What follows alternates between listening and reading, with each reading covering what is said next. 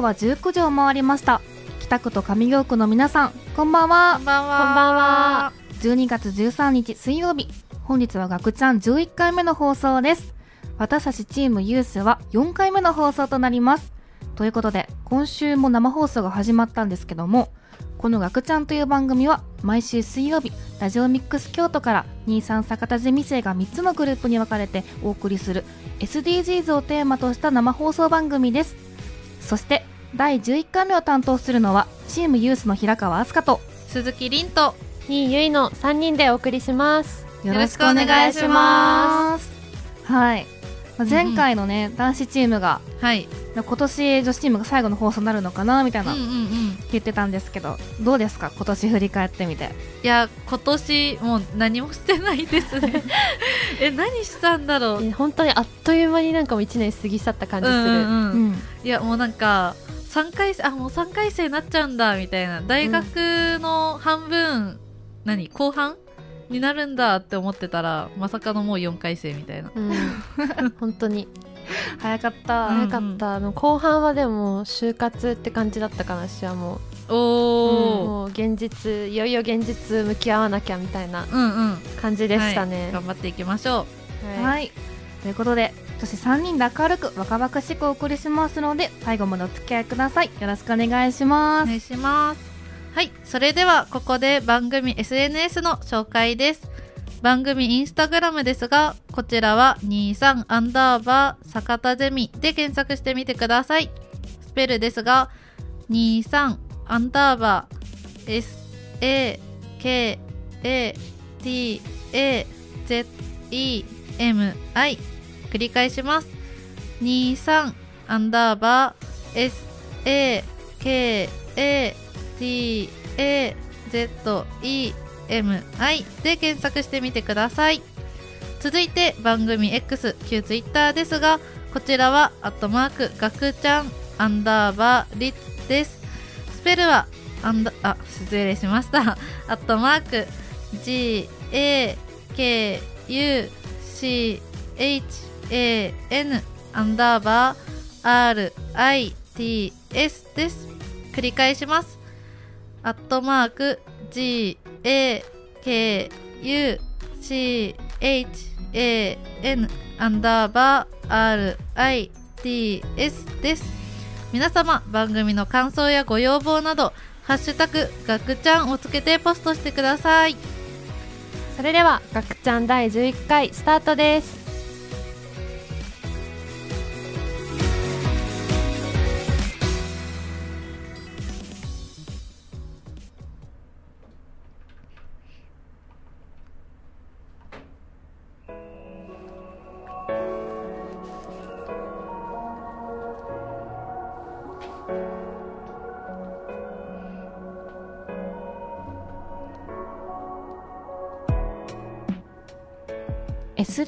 のすすめ」このコーナーは SDGs のすすめです。皆様も一度は聞いたことがあるかもしれませんが SDGs とは持続可能な開発目標の略称で2030年までに持続可能でより良い世界を目指すという国際目標です。SDGs には17の目標169のターゲットから構成されており地球上の誰一人残さないことを誓っています。このコーナーでは SDGs 初心者である私たち坂田ゼミ9人がチームごとに取材に赴き取り組みについてより多くの人々に伝えていきたいというコーナーです。これを機に SDGs についてみんなで考えるきっかけになればと思っています。はい。改めまして私たちはチームユースです。私たちはリスナーと一緒に SDGs について学ぶ SDGs 入門ラジオをお届けするという目的のもとリスナーに SDGs をより身近なものに感じてもらうため若者らしく明るい番組を発信していきます。SDGs と聞くとちょっとお堅い内容だと思われがちですがそもそも SDGs って何どんなことをすればいいのという素朴な悩みをリスナーの皆さんといつから考えていきたいと思います。はい。さて今回のテーマは教育です。SDGs の目標の一つに質の高い教育をみんなにというのがあります。うん。その中でも学校の施設を作ったり直したりし誰も取り残されないような学習のための環境を届けるという目標が設定されています。そこで今回はラオスの子どもたちの教育支援をしている学生団体アイリスの代表本橋さんと伊藤さんにお話を伺ってきましたまずアイリスという団体の概要について説明させていただくとラオスの子どもたちの教育支援を行う団体でその教育支援の過程でラウ、えっと、アイリスのメメンバーの個人がそれぞれ成長することを目標としているそうです。うんうん。そして、まあより多くの人にラオスという国の現状だったりそしてアイリスの活動について知ってもらうことを目指して行っ活動を今行っていらっしゃいます。でアイリスさんは関西の学生を中心とした団体で私たちと同じ立命館大学の学生さんも団体に所属されています。うん。はい、まずアイリスさんが具体的に普段どんな活動をしていらっしゃるのかについてお聞きしました。えっと今回電話で取材させていただいたので少し音声お聞き苦しいかもしれませんが少しご容赦ください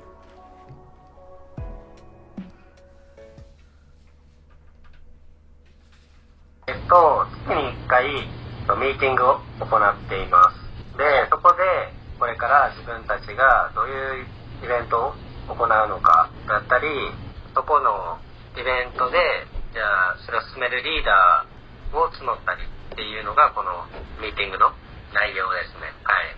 で、まあ、他にも、じゃ終わったイベントの反省点だったり、改善点をみんなで話し合って、じゃあ来年はこのイベントの改善点だったり反省点をどういうふうに生かそうかっていうのを話し合ってます。で、あと、毎年、年に2回、えっと、スタツアって言ってラオスを訪れる活動があるんですけど、それをまあメンバーの中で行きたい人が形になってますね。普段の活動はそれぐらいですね。それ以外にもやっぱりささっき言ったイベントだったりプロジェクトを1回できるかできないかぐらいの頻度で行ってます。それで集まった資金などをラオスの子どもたちの教育支援金として届けるっていう形になってて、まあ、継続してやってるものの中でフリーマーケットだったりとか、まあえっと、企業の人たちと一緒にゴミ拾いの活動をして街づくりみたいなしてあの自分たちの活動をあの広めたり、まあ、クラファンで支援をしてもらうみたいなサポートしていただくみたいな形を継続的に活動させていただいてます。と今の話の中にもあったんだけどうんうんアイリスではスタディツアーといって実際にラオスに訪れて現地の小学校で子どもたちと交流したり学校を修繕する修繕活動に取り組んでるんだよね。あそうなんだ。うん、あでもさなんかえ英語じゃないし多分ラオスって。そうだね。ん。うん。言語が通じない子供たちとどうやって交流してるのかなそうだね。やっぱ言葉が通じないとなかなかコミュニケーション取るのって難しいから確かに。そう。だからそれについてアイリスさんが実際にラオスに行った際に子どもたちとどういうふうに交流したのかお話もお聞きしました。やっぱ英語もまだ教育が届いてなくてラオス語でしか喋れなくて言語では意思疎通できないのであのあやとりとか折り紙とかやったら万国共通のお花が作ったりとか分かりやすいものをして交流していくなんかそこで距離を詰めていってっていう形で工夫しながら言語が伝わらない分そういうものを使ってあの交流していくっていう形をとってます。あそのやっぱだるまさんが転んだするにしてもやっぱり説明が難しいからもうそういう時はえ子供たちとメンバーと一緒に手つないで輪っかになってそれで回ってわーって回ってるだけでもその日本の自分たち学生とラオスのその小学生の子供たちのさつながりみたいな。あれめっちゃ感動したよね。今手をつないで輪っかになっただけでも感動したって代表の方がおっしゃってたんだけど、まあ、言葉を使わなくても触れ合って輪っかを作るってだけで一体感みたいな絆がうん。生まれるんだなって思いました、うんうん。で子供たちの交流もそうなんですけど活動を通して得た実感みたいなものって何かあるのかなってめっちゃ気になったんだけど、そうだね。とラオスに行ったことで代表の方はこれまでの価値観が本当大きく変わったっていうふうにおっしゃってて、で合わせて活動のやりがいについても感じているものがあるというふうにお聞きしたので、はいそちらお聞きください。はい。直接ラオスに行ってで自分たちの団体がこれまでえっと頑張って支援して建てた校舎であったり整備された校庭で子供たちが楽しそうに駆け回ったり走ったりしてるのを見たりまたあの授業その教室で授業を楽しそうに行ってるその子供たち見たら自分たちが直接実感できないボランティアの部分をやっぱりその現地訪問することであやっぱりその自分たちのそのボランティアの活動がラオスの子供たちのためになっているというかそこで感じましたね。でこれはちょっとまたやりがいとは違うんですけどそのラオスに行って良かったなって思ったところがその貧困に対する価値観が変わったんですけどナイトマーケットでご飯を食べてる時にその物乞いの子供が近くに寄ってきてでご飯ちょうだいみたいな感じでずっと横にいたんですけどそれをよく見てみるとそのお母さんらしき人がそのお店のそばからずっと子供を見てなんか指示してるみたいな。だからそういう物乞いがなんか教科書の中でしか学んだことがなかったのでそれを直接目に見れたのがそのラオスに行ってみてよかったなって思いましたね。そこで価値観が健康に対する価値観がちょっとリアルなものになったので僕としては良かったかなと思います。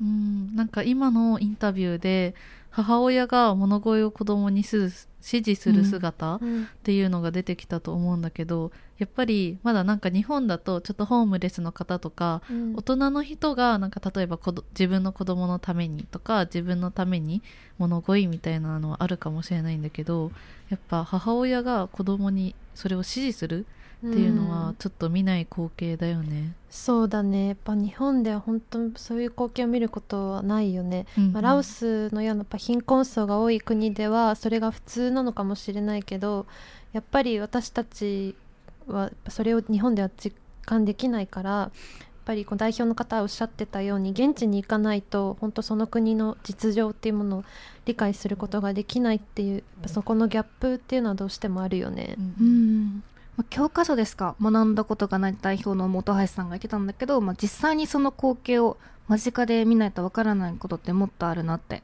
思うし、まあ、ラオスって結構距離があるから、うんすぐにパッて行けるような距離じゃないから、まあ、その分アイリスさんが毎年ラオスに訪れて活動してるのは結構すごいなってうん。思いました。労力が。うん。本当にすごいと思う。はい、で最後にアイリスさんの今後の課題や展望についてもお聞きしました。でやっぱりその今後の課題としてやっぱり継続的な支援が必要だなっていうのがその団体として感じているところですねあのやっぱり小学校が日本に比べてあの向こうの小学校の壁がボロボロだったりその天井がなかったりでトイレに関してはまあ200人小学校に、えっと、小学生がいるにもかかわらずトイレが1個だったりっていうそういうそのインフラの部分がやっぱりまだ普及していないというかそういうところをより快適にしなければならないっていう課題が、ま、山積みなのでこれからまあ自分たちの後輩にまだ支援できることだったり課題が山積みなんだよっていうのを伝えていかなければならないなと思いますしそこで後輩たちがまたラオスに支援をするっていうこの継続的な支援っていうのがやっぱり必要不可欠かなって思いますね。でやっぱりその自分たちがこれまで支援してきた学校っていうのもまあ一握りというかあの数えきれる程度なんですけどそれ以外にもやっぱりその支援を必要としてる小学校はもう本当に多く存在しているのを夏のスタディツアーで感じたんですけどもやっぱりより多くの小学校に支援を行うっていうのがこれからのその継続的な支援につながってくるんじゃないかなと思います。はい、と、代表の方が最後にも強く継続的な支援が必要だっておっしゃってたのが私はすごくこのインタビューを通して印象に残ったなと思いました。まアイリスさんが支援を行った学校っていうのはおっしゃってたように、まあ、ほんのわずかでまだまだ支援を必要としている学校や子どもたちはたくさんいるからその分の支援もしなきゃいけないしアイリスの活動自体もやっぱりどうしても費用面が必要になってくるからぱりそれが伴っていないと継続的な支援っていうのはできないからそのアイリスさんの活動自体の支援も必要だよね。うんうんうんなんかアイリスさんのような団体に属してない私たちができることってやっぱちょっと限られてるかなって思ったりもするんだけど、アイリスさんはフリーマーケットとかなんかイベントを開いてみ開いてるみたいだから、そういうのにちょっと私たちも参加させてもらって商品購入してまあなんか直接ラオスの子たちに何かをしてあげられることはできないかもしれないけど、うん。なんか私たちのそういった行動があのアイリスさんをこう支援うん。してそうだね。ひいてはラオスの子たちの支援にもつながればいいかなって思ったりしますね。なんかアイリスさんクラウドファンディングを行ってるらしくて。あそうなんだ。一口500円から。おおできるそうなんでお昼ご飯とかおやつ我慢して。お昼ご飯我慢したくないけど。確かに。そうおやつ我慢して。うん、できるしなんでこうんうん。のアイリスさんクラウドファンディングで100万以上集めることに成功されてるそうで、まあ、直接関わることなくとも、まあ、積極的に何かこう支援したいなって思ってる人は結構いるんだなってうん。感じました、うん。なので代表の、ね、方がおっしゃってたように活動をより多くの人にも広めていくうんことが貧困の子どもたちを救うことにつながるんだなと、うん。今回の話を聞いて感じました。改めて今回取材にご協力してくださったアイリスの代表の本橋翔平さんそして伊藤美久さん本当にありがとうございました。ありがとうございました。ありがとうございます。以上 SDGs のおすすめでしたそれではここで一曲お聴きいたしましょう。BTS で Boy With Love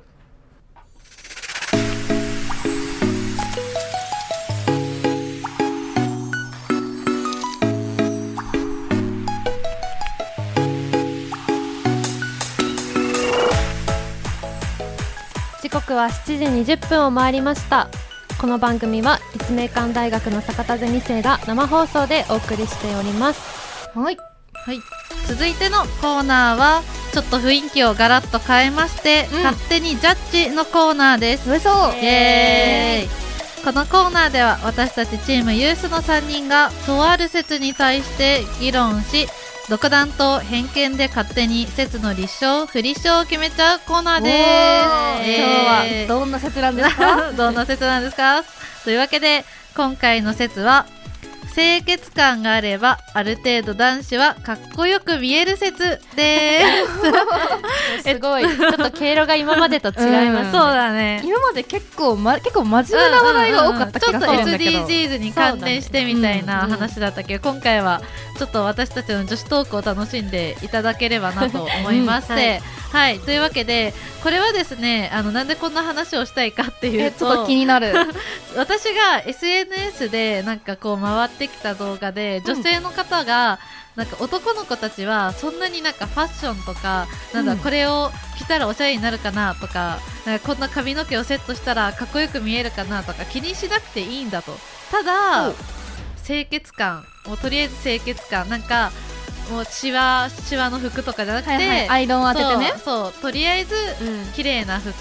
でもそんななんかチェック柄とかなんかネックレスとかいらないから もううん。とりあえずそういうなんかシワとかがない普通のお洋服に、まあ、うん。髪の毛とかもなんか変にセットしてしたりせずに、まあ、こううん自然に寝癖を整えるぐらいうん。で良いのだと、まあ、肌もなんか、まあ、もちろん肌荒れにちょっとに、ね、悩んでる方もいらっしゃるかもしれないけどもうとりあえず綺麗にしとけばメイクとかうん。別にまあそれは好みだけどいらないんだという話を聞きまして、はい。私はそれにあーってなったわけなんですけど、うん。どうですか2人は？なんかどう清潔感だけでいけると思う？いやーどうだろう。でも清潔感は最低条件かも。ああなるほど。そうだね、うんそれは間違いなくそう。うんうんうんうんえでもね私正直清潔感なんだろう。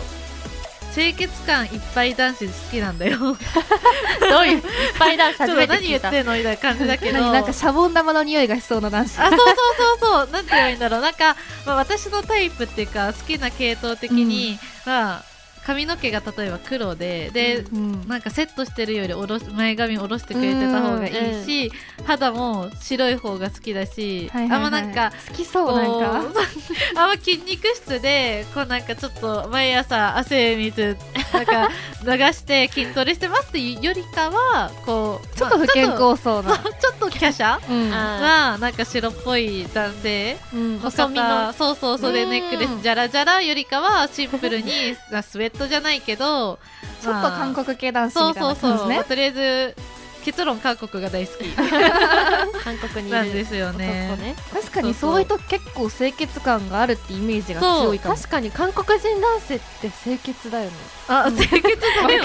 だよね。えでもなんかイメージ雰囲気確かに。でインスタとかでよく、うん。そうそうそう。韓国系ファッションとかで出てくる男子は、みんななんか清潔感ある気がする。そうそうそうそうそれはマジで思う。ただ一個言いたいのは、私最近現実に気づいてきて、うん。あの韓国の方って多分なんかよくサムギョプサルとかあるじゃん、うん。なんか韓国チキンとかうん。やっぱそういう食べ物が有名なように多分タンパク質とかを結構取るしあーなるほど。で身長も日本人より高いし、うん。というわけでがたいがいいんだよ。で向こうの方って格がいいってことね元の。そうそうそうそう。でなんかジムとかも結構行ったりするような人が多いからインスタとか SNS だとこう華奢っていうかまあなんか細マッチョみたいな。あだけど実際は違うよっていう。そ実際はギャップね。そうそういう方が多い。がたいが良い方々が。なるほどね。そうそう。うーん。えなんか私のタイプの話になっちゃったんだけど。えみんなはどうですか？なんかこういう服装とか。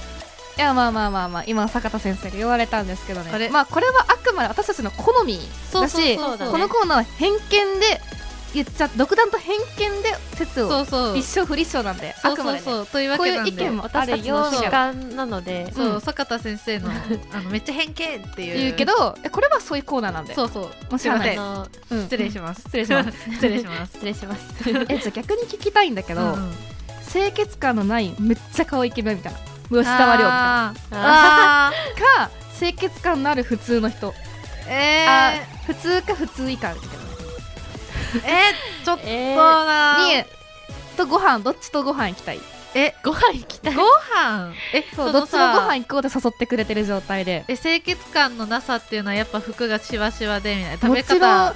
服しわしわだし、うんチャラだし。お風呂3日ぐらい入ってないし。ああそれは嫌だーな。あの私ねくちゃら大っ嫌いなの。私もくちゃら無理。だからごめんなさい普通の人と行きます。吉沢亮ごめん。そうだね。いくら顔が 吉沢亮でもごめんなさい。吉うん。やっぱそこで一周を感じてしまったら。そうそうそうそう。匂いを感じてしまったらもう無理だから。そう確かに。じゃあ清潔感めちゃくちゃ大事かも。いや大事。清潔感顔より大事かもしれないね、確かに。それはそう。やっぱねどんなに顔が大好きな私でも、うん。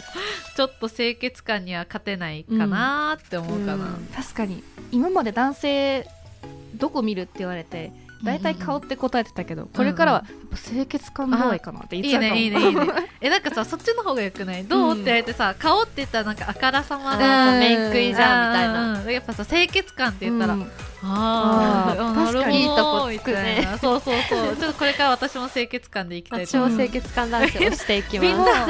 でもなんか、あの行き過ぎた清潔感のなさは嫌だけど若干とかやったらむしろ守ってあげたくなっちゃいたいかも。確かにな。あちょっと服しわくちゃうみたいな、うんうん。アイロンかけてああげたいみたいな。あー確かにな。あの服しちゃうタイプか、なんかさシャツをさシワシワにもなんか洗濯機に入れて、うん。それをなんかパンパンもせず干しましたみたいのはダメだけど、うんと袖がちょくしゃってなっちゃってるとか、ちょっとだけ襟がヘロってなっちゃっててるとかかちょっ確かに。とそうそうそう。かわいいむしろ可愛いかも。可愛いポイント、うん。確かに確かに。えでもなんか今言われて思ったのは、うん。もうなんか一人暮らしをこじらせすぎて自分が自分ルールを、うん。もうなんかめっちゃある男子とかなんど。清潔感はあるかもしれないけ潔ど癖までいくとちょっとあれかも。そうなんか難しいね塩梅が、ねうん。ねそうそうそう。だから確かに清潔感大事だけどそのレベルまでいかれると、うんそれもそれで困るみたいな。確かに家に入るときは専用の服着てねとかやばい。ら無理かも。あ無理。足洗ってね。あカエルか。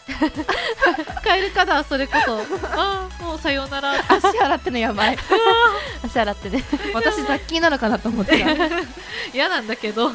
綺麗ですよ、私の足、うん。臭くないですよ。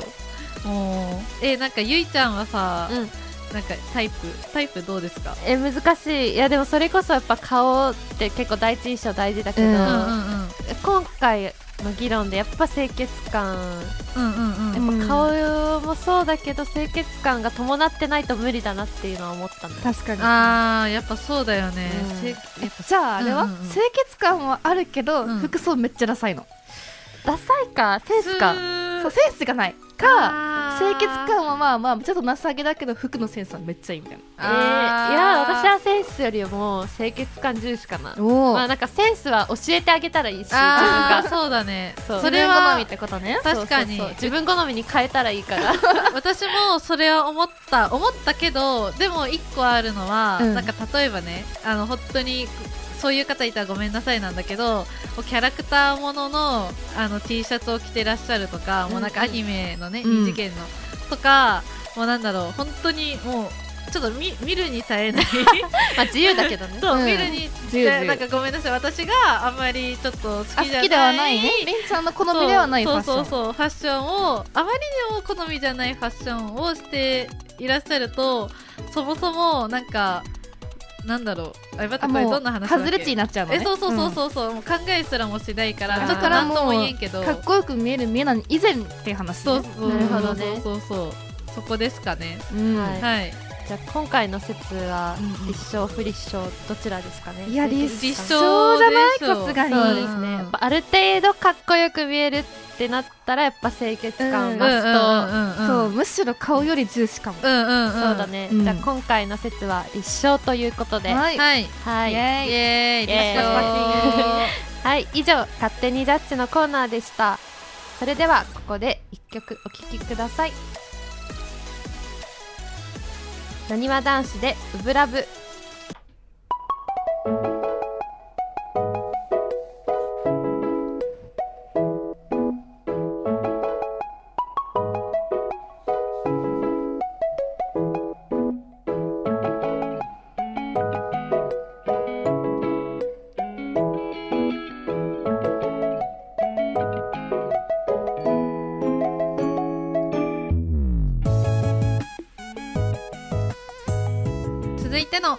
ナーはミリシラです。ミリシラとは1ミリも知らないの略でとある物事に対して全く知識がない状態のことを言うんですけども。うん。はいえっとですね前回まではこちらのコーナーで漫画やアニメのキャラクターの名前とかについてちょっとみんなで考えたりしてたんですけども、うんうんは今回からはちょっと視点を変えてとある人物像などについておみんなのいいね。はい、意見を聞きたいと思っております。はい。現実の人物ってことだよね。うん。キャラクターじゃなくて。る人。そうだね、うんもうん。で今回のお題は男性の髪型はいです。う男性の髪型についてこれもね前回のコーナーと一緒なんですけど個人的な主観をもとにお話ししますので。はい。はい。決してその髪型に該当する全ての人に言ってるわけではないのでちょっとご了承の方をお願いします、はい、はい。私たちの偏見がまみれたコえーナーになっております。そうです。そうです。仮にその髪型当てはまっててもぐさってきてもちょっと責任を負いかねますので。そうそうう。ん。ご了承はいください。ください。はい。それではね始めていくんですけど結構はい。男性の髪型って種類あるじゃないですか、いろいろあるね。うんどう？え私いやでもなんか私さっきちょろっと言ったんだけどやっぱ韓国風の方がうん。好きだから、私として好印象なのは、うん。こうあでも髪の毛の色はあんま変わんなんか関係ない。けど髪型としては下ろしてくれてた方がよろしいかなという感じだけど、ん。みんなはどんな感じ？なんかこんな人こんなこんな髪の毛の人こんな感じかなみたいな、私はまあセンターパートの人は、もう絶対遊んでる率99.9%だと思っててうん絶対うんうんうん。あの人たちは家にプロジェクターを持ってます。あアロマオイル。うわあアロアロマディフューザーね。の2あ択両方持ってるもしくは絶対1個いいじゃあなっていう偏見だやば偏見があります。すごい偏見が来たよ、でもわかる。なんかわかるわ。うんうん、うん。確かにチャラい印象チャラがそう。そう。なんて言えばいいんだろう。なんかセンターパートの人ってこういわゆるこうどう見てもチャラいみたいなこう髪の毛で遊んでる感じうん。ではないけどの人ではないけど、うん。そう。こうなんかねあのまことしやかに女性と遊んでるみたいな。そう。そうそうそう。そうそうそうなんかさよくドスタン話聞くよってあるじゃん。あのあの率が一番高いの私センターパートだと思うんだよね。結局のところ。結局そうやってなんか普通にうん。喋ってますよ風を出しといて、そう。えドスタこン話聞くよみうたいな。あで女の子 はい。そう。はいっていうっていう感じ率が私一番高いと思う。確かに確かに。これ経験談です。あの私が聞かれたわけじゃないけどうんうんうん。そういう人がいるなってこう観察してきたあ中で。ーなるほどなるほど。なはい。一番統計出てますね。うんうん。おおゆいちゃんはどうですか？私はあのちょっとごめんなさい。あの苦手苦手な話をしちゃうと、うんうん私ツイストの髪の人そんな好好きじゃなくわてあのなんか大学12回生ってしがちじゃない,、わかる。なんかうんうんうん。ね、そうなんかね多分大学生ぐらいの男性陣うのん。イケてる髪型のまあ王道がツイストパーマなんだよね、一旦ちょっと大学生にもなったしパーをかけそうてみっかみたいな。そうそうそうそう。なんか染めるのはあれかもしれないけど、うんっうん。て言ってやるんだけどごめんなさい。あの私の周りにいる女子全う員、ん無理って言って いやほんま好みには分かれるけるどなんでだろうね。やっぱ女子と男子の好みって違うんかうも、ん。それはある気がする。やっぱりどうしても。え私からしたらあのツイストパーマが鳥の巣にしか見えない。ごめんなさい。あのツでイストパーマとかじゃなくてチリチリパーマなのあれは。チリチリだよね。なんかでそう。うん。チルって言いがちね。うわ出た。チル。チル。チル。えぐいてこれ言いがち。チルっすちょっと待ってごめんなさい。私のツボに入ってしまいました。あのタムロしてる男子のあの何？ツイスト率高い。そうあ学食でグループに6人ぐらいになって、うんうんうんうん。な手突っ込んで周り可愛い女の子いないかなってキョロキョロしながら見てる率が声大きめに喋って。わかるわかる。なんていうの？なんかさその6人とかは4人とかでさ、こうなんこう食卓を囲むみたいな感じで本当は座ってるじゃん、うん。だけどあの可愛い女のちょっと斜め向いてんだよね。そうそう斜め向いてんの。なんていうの？この喋ってはいるんだけど、うん。相手の友達の方は向いてない、うん。ちょっと自分の横とかにいるような女の子たちの方を向いて見ながらみたいな。そうそうそうそう。えお前マジそれえぐいて？とか言って キョロキョロ。えお前やばいやんやばいやん。え俺タイやばいね。あ関西弁ちょっと嫌だな。そう。それでその姿勢を感じた女の子がなんかちょっとチラッとか可愛い子が見てくれると嬉しい。そう。見た。やば。い 見てる見てる。みたいごめんなさい。めちゃくちゃ偏見ごめんなさい。本当にすいません。本当にすいません。えでも偏見だけど実際いるんだよね、うん。そういう方々が、でそういうやつは3回とかになってレコード買い出すんだよね。あーなるほどね。ちょっとこう、な音楽にハマっちゃうそうねそうそう。一昔前に戻るミスチルとか好きだから大体。やっぱチルイ系に行くうん。んだ、チル系に行くかめっちゃ古着系に行くか。あなるほど。古着系なごめもんなさい。しくはまさかの先輩に戻るかな。やめて。やめてやめてやめて、えうんちなみにさ他の髪型で言ったらウルフとかあるけど、私ウルフめっちゃくちゃ好き、ちょっとアスカちゃん好きそう。うん、好きそう。でもウルフは本当に襟足が長ければ長いほど伸びてくれば伸びてくるほど崩率が高くなうる、わーやっぱそこで女性の皆さん気をつけてい襟足の長さがに比例するんえでそうそうそうそう。まずウルフって時点で100%クズなんだけど、うんうんうん。もうなんか結構肩とかまでいってるとうんうんうん。500%クズです、おおえでも肩まで行くって結結構構育ててるタイプ。出るよね、ん。そうだよね。なんかそそれこそ女性のウルフ並みのそうそうそう。長さだよね。で結んじゃったりとかしてね。あちょーっと結ぶのはちょっと。ちょっ ちょっとやめてよ。と これはひも率高いですね。養われちゃってるんうん養だわれちゃってますね。どこからその情報来るんですか？いや秘密ですね。あちょっと内緒で。はい。アスカちゃんの秘密ごとはい。えでもウルフはあとマッシュ？うん。うんもうちょっとなんて言えばいいんだろう。くクズじゃないけどマッシュこそどしたん話聞こうかの一番最初に言われたあ髪型だしうんうんうん。私も高校生の時はマッシュ好きだった。あそれな？うん。やっぱりなんかカラーとかできなかったりすると、うん。マッシュが、うん。確かに男子高生もマッシュの人多いよね。うん。多いね。でも男子高校生のマッシュ好き。わかる。好きなんだかかなんか年下だったらなんか可愛いってなっちゃう。うんうん、うん、えでもマッシュはいいんだけど時々キノコみたいな。えわかる。なんかさマッシュ超えてキノコみたいな、うん。それちょっとすごい。マッシュにもいろんなタイプあるよね。うん。そうそうそうそう。シースルーマッシュだったり、うんうんうん。ちょっと重ためマッシュだったり、うんうんうんあとはキキノコね。え私ねシースルーマッシャーあの同じ年代でも多分好き。てか世の男性のなんだろうこ髪の毛あ染めたりは違うけどパーマ当ててないような,、うん。なんか日本人男性ってシースルーマッシュの方多くない？確かに。基本的にもうなんかそうなっちゃううんうんうん。のはある気がする、うん。確かに多い気がする、うんちゃんシースルーマッシュ好きそうだ好きそう。ねえ 逆にゆいちゃんはどういう髪型がいいとかあるの？いやツイストは嫌みたいな。そうだね、うん。私はなんかそんなセットしなくてうん。いい派なんだよね、うんうんなんかうん。普段その、まあ、髪セットして固めてるような人が、たまにあなんか今日だるいからんうんちょっとセットしてないみたいな、うんうんギャップね。そうそのセットしノーセットの時うん。あノーセットの時の方がいいやんみたいなこと結構あるから。でもそういうやつってさなんかノーセットの方がいいやんって言われて嬉しくなっちゃって 以降ノーセットでしか来ないんだ どうする？それで寝癖も直さずに。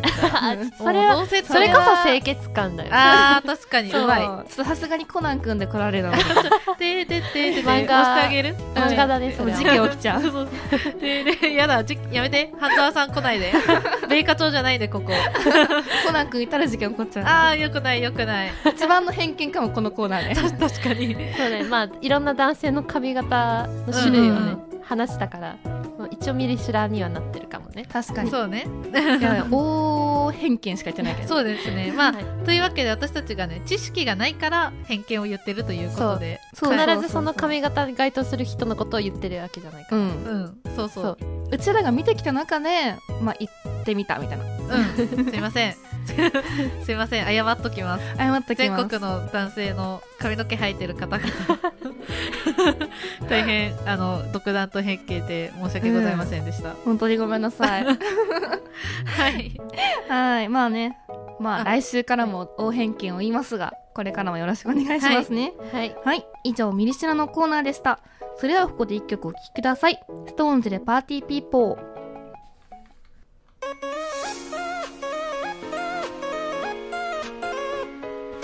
そろそろエンディングのお時間です皆さんどうでしたか？おーおーってどういうことおーおーってどうはいうことだじゃあそれじゃあ、りんちゃんから一人ずつ感想お願いします、はい、えっとですね今回の放送は私たちの独断と偏見にまみれすぎていてちょっと、うんちょっとすいませんでしたっていう感じなんですけどまあ大学生の女の子たちの一意見としてぜひあの参考にしていただければそうだね、と思っております。まあはい若者が発信するラジオというなので。なんかネットでモテるあの男子の髪型とか調べるよりも私たちの放送を聞いていただいた方がいいんじゃないかと男性諸君あのニューメンズの皆さんに。そう特にリューメンズの皆さん。そうだね。そうお届けリアルな女子の声が。次どの髪型にしようかなって時は。そうだね。こちらの意見を参考にしてもらって。お届けしたいと思います、うん。はいはい。ゆうちゃんどうだった？そうですね私もまあいろんな男子の髪型好き嫌いあるんだけど私一時期黒髪センターパート好きだった時期あったんだけどあーあらあら。らでもなんか周りの女子女の子がうんめっちゃ、いやセンターはないよみたいな感じでしたらなんかどんどんセンターに魅力感じなくなっちゃって結局なんか無造作というか、うんうんうんうんそんなセットしてない人の方が好きになったかも、うんうんうん、うんまあ、今回はそうだね、うんごめん。あごめんごめん。あすかちゃんはいかがですか？いやー私もなんかもう後半2つのコーナーがずっと男子の髪型だったり服装だったり。いらっしゃるけども SDGs のコーナーもね、うんうん。もう結構真面目な話だったから。そうね。そうそうそうそうそう。ギャップが面白い。面白いよ。ギャップ代表で頑張らせてもらったなギャッと思います、うんうん。はい。というわけで今回の放送はラジオミックス京都のホームページからオンデマンド配信で聞くこともできます。また本日午後11時から再放送もあります。私たちの放送をもう一度ぜひお楽しみください。次回のチームユースの放送は1月3日になります。それまではチーム入り玉とニューメンズの放送をお楽しみください。来週の放送はチーム入り玉がお届けいたします。可愛い女子3人組のラジオ楽しみにしていてください。楽いやー楽しみまず。入り頑張ってくれ。ね。今年最後だもんね、うん、うんうん。うんそう私たちも今年最後だ今日が。確かに。えさっき次回のチームユースの放送は1月3 1日。月3日になります。1月3日か。えもう2024お正月じゃん。です2024やばい。やばい。やばい。24だよ。どうしよう。やばいね。うわーなんか。あと2週間ぐらいでもう終わるでしょ、うん。一瞬もうすぐに来年の抱負決めよう、ね、え ー私は早寝早起き朝ごはんで、はい。あ私は韓国に行きます。ほい。あー。ゆうちゃんは？私は就活を早く終わらせて旅行に行きまくりますあーやっぱ遊びたいね。遊びたい。はい。それでは皆さん、本日は1時間ほどお付き合いいただきまして、本当にありがとうございありました。がとうございました。ありがとうございました。来週もお楽しみに。バイバーイ。バイバイ。良いお年を。良いお年を